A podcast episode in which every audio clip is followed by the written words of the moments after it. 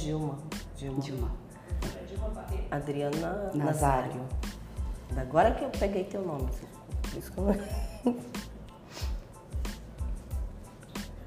Olá, ouvintes. E agora, nessa nova roupagem, telespectadores.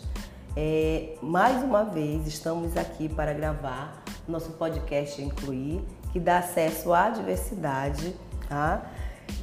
O tema escolhido para hoje é devido à aproximação ao dia 2 de abril. O tema Vivências do AEE, ele vem a partir de relatos hoje da nossa convidada, professora Adriana Nazário, é, professora de atendimento educacional especializado. Antes de qualquer coisa, permitam que eu faça a minha audiodescrição. Sou uma mulher negra, menos retinta, tenho os cabelos é, é, crespos, estou usando no momento um óculos de grau, é, com detalhes de onça, é, lábios carnudos, estou usando uma blusa rosa com uma jaqueta preta, relógio prateado, unhas pintadas vermelho, calça preta é, e sapato nude.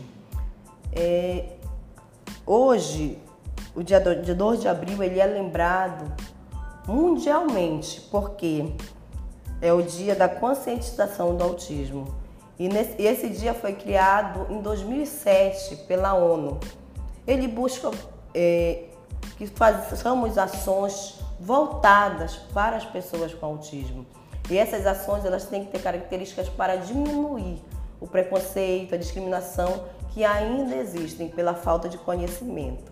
É, professora, um prazer tê-la aqui com a gente para participar. O podcast Incluir, ele já vem, está no seu terceiro, na sua terceira temporada e agora com, podemos ter a possibilidade de estar ao vivo pelos, pelas redes sociais, pelo YouTube, pelo canal da Unifap, que é nossa parceira.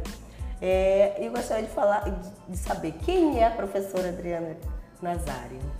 Olá a todos, bom, é, ouvintes, telespectadores. Eu sou Adriana Nazário. Tenho os cabelos cacheados e com luzes. Estou trajando um vestidinho rosa. Estou usando uma sandalinha nude com pedrinhas. Estou usando uma pulseira, dois anéis, cordãozinho fino e um óculos de cor vinho. E sou professora do Estado há quase 10 anos. Trabalho no atendimento educacional especializado. Já passei por algumas escolas e hoje, atualmente, estou lotada na Escola Santa Inês. É, professora, diante do nosso tema Vivências do AE, é, eu gostaria que você relatasse algumas experiências da sua vida como professora de aluno com deficiência e especificamente de alguns alunos autistas. É, como é esse processo? É, quais são as atividades que você utiliza? Como é esse acompanhamento com os pais?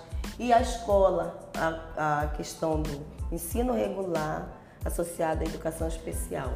Como funciona na sua escola e na sua vivência essa experiência? Olha, eu tive alguns alunos que variavam o grau. Uns eram mais severos, outros eram mais moderados e outros eram mais leves no decorrer da minha trajetória. Aí eu posso aqui relatar o meu primeiro aluno, que foi assim o meu desafio, porque eu tinha teoria, tinha estudado, mas não tinha prática. Esse aluno, ele não me aceitou no início, e na nossa sala de AE, ele correu para o banheiro que tinha e ficou deitadinho lá. E só saiu de lá quando a mãe chegou. Ou seja, foi todo um processo de conquista. Eu fui conversar com a mãe, quais eram as dificuldades dele, do que ele gostava. Fui ler os relatórios, conversei com os professores de turma para montar as minhas estratégias. Aí, para ele começar a me aceitar, ele começou a cheirar minha mão e meu braço, associando o meu perfume à minha pessoa. Tanto que eu não pude trocar de perfume pelo período que eu fazia o atendimento com ele.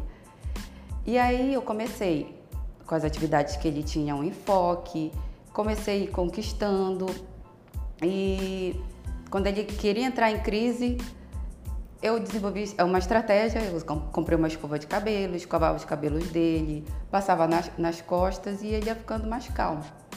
Bom, tive alunos é, autista é, moderado, na verdade leve, por exemplo, um aluno que ele tinha uma facilidade muito grande para desenho. Ele tinha dificuldade de entender é, ironias, metáforas, mas ele precisava também de adaptações curriculares, mas ele tinha um dom muito bom que ele não precisou fazer cursos nenhum e aprendeu sozinho. Ele desenhava, pintava e com o tempo ele percebeu que ele poderia começar a ganhar um dinheirinho com aquilo. Ele comecei, começou a vender a obra dele. Hoje ele coloca no Facebook e vende e tem uma certa visibilidade. E hoje ele entrou na Unifap no curso de arte. Olha aí. Eu percebo, professora, que a senhora acompanha, dá esse direcionamento não só, mas vai além dos muros da escola com seus alunos. É, conte um pouco. Essas habilidades você percebeu logo que ele foi seu aluno e depois se pendurou até agora na entrada na universidade. E que bom que as universidades estão abertas é, e estão se envolvendo nessa questão da inclusão também. Sim, eu procuro acompanhar. Não é porque o aluno deixou de ser atendido por mim que passou. Eu procuro acompanhar, eu tenho contato com alguns pais, procuro saber como aquela criança está indo, se está se desenvolvendo. E, assim, geralmente eles, eles vão muito bem. E isso vai me dando uma satisfação muito grande, porque é isso que o professor quer. É por isso que a gente luta, que a gente briga, para ver o nosso aluno realmente incluso não só naquele ambiente escolar, como na sociedade. Perfeito. E o que você considera, durante esses 10 anos de, de atuação, importante, como essencial, para você ter, perceber que aquele aluno vai ter, de fato, um atendimento de qualidade, de excelência?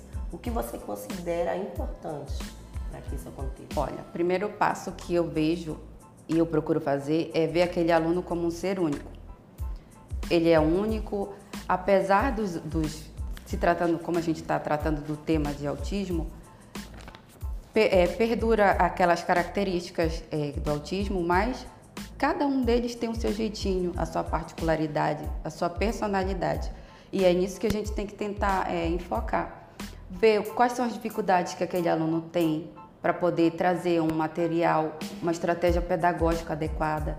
Procurar ter o contato com os professores da turma daquele aluno, oferecer ajuda, é, se precisar é, entrar com uma situação de adaptações curriculares, prestar esse auxílio àquele professor e você procurar sempre estudar, estar tá antenado com as legislações que saem e procurar sempre ver aquele aluno com um potencial muito grande. Sim. sim. É, diante disso, eu, vou pedir para você deixar um recado no final para todas as mães, pais, professores, mas eu gostaria de saber na sua escola, vai ter algum evento, alguma, alguma atividade diferenciada nesses dias de, que a gente comemora o Dia Mundial, comemora e participa e traz ações é, para a conscientização do espectro autista, da pessoa com espectro autista.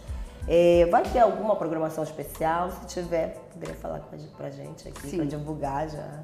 Sim, na nossa escola nós somos quatro professores, eu, professora Ellen, professor Santos, professora Nádia, e a gente está se articulando juntamente com a coordenação para poder fazer uma semana de intervenções, de, de mini palestras, é, falar da importância do aluno autista dentro da sala de aula, para que ele seja bem aceito é uma forma de ir rompendo essas barreiras, esse preconceito que porventura possa existir. E o meu recadinho para as mães, para a família como um todo, seria: se seu filho foi sinalizado com alguma especificidade, seja autismo, seja sinalizado como DI ou qualquer outra, corra atrás de um diagnóstico com um especialista para que esse aluno tenha um laudo que esse laudo vai nortear tanto o trabalho dos professores da turma, Sim. quanto o trabalho dos professores do AEI. E vai começar a fluir melhor com um trabalho adequado. E também não é só a questão da, da parte pedagógica, nós temos a questão da parte eh, que ele pode adquirir um BPC. Então é importante, porque é uma ajuda financeira que o pai vai poder comprar um remédio adequado para aquele aluno, vai poder investir na alimentação, levar em alguma consulta. O BPC é, é o benefício de prestação Sim. continuada e é um direito que já foi garantido por lei e que se tiver esse laudo tem maior facilidade para engajar pelos meios jurídicos. É, professora, eu gostaria muito de, de lhe agradecer e lhe parabenizar, porque a gente percebe que é alguém que está bem à frente no, nas questões de, de educação especial, alguém que atua de fato, que está no chão da sala de aula hum. e está conhecendo seu aluno a quem do âmbito da sala de aula. Conhece a família, que tem uma boa relação e eu gostaria muito de agradecer e lhe convidar para estar sempre participando do podcast Incluir, que ele está levando essa questão da acessibilidade aos ouvintes, aos telespectadores e evidenciando. Gostaria aqui de quebrar o script e também convidar, que eu trabalho, como já falei no podcast passado, trabalho no Centro Raimundo Nonato. Também estamos tendo ações sobre o autismo. E no dia 3 vai ter o Acender das Luzes. E também estou convidando para quem quiser participar, conhecer se informar, é, está convidado no Centro Raimundo Nonato. Obrigada. E eu aqui queria também agradecer a oportunidade de estar falando um pouquinho da minha experiência e agradecer a, a oportunidade de estar aqui neste momento compartilhando com vocês. Obrigada. E aqui não deixa de ser uma, uma das ações do, solicitadas no Dia da Conscientização, no Dia Mundial da Conscientização. Conscientização, corta isso, tchau!